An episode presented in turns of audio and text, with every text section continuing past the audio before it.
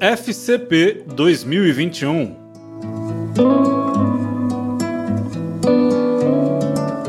Boa notícia!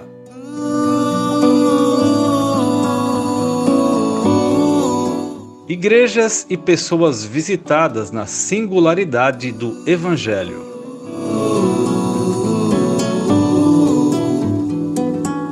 Posicionamos nossas vidas para termos mais segurança e satisfação.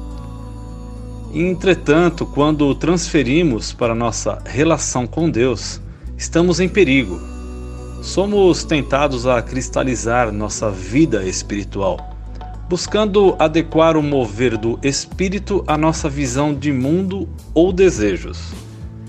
Ficamos seguros em nossa posição em Deus, tendo por base ações e obras justificando determinadas ações, sendo doutores de nossa própria consciência. A palavra em si não é mais suficiente. Nossa capacidade intelectual constrói a teologia do questionamento e ao mesmo tempo nos distancia de Deus. Para onde iremos sem a graça de Deus? Precisamos de um reavivamento que organize os nossos corações Precisamos, como Zaqueu, subir em árvores para ver além da multidão. Nossa oração coletiva deve ser reflexo do nosso avivamento pessoal.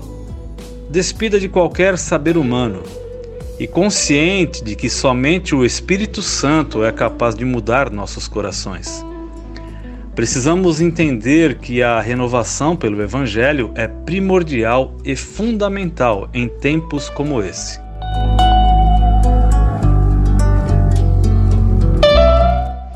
Uma pergunta para meditar. Você tem orado para que Deus faça pousada em seu coração, assim como fez na casa de Zaqueu?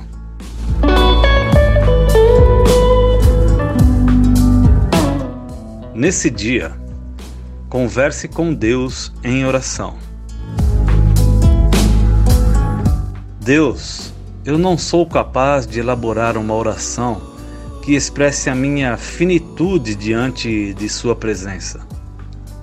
Mas tenho fé que Teu agir em minha vida pode mudar minha situação de apatia, esfriamento e distanciamento da Sua graça, evitando a minha morte espiritual. Meu coração é Teu.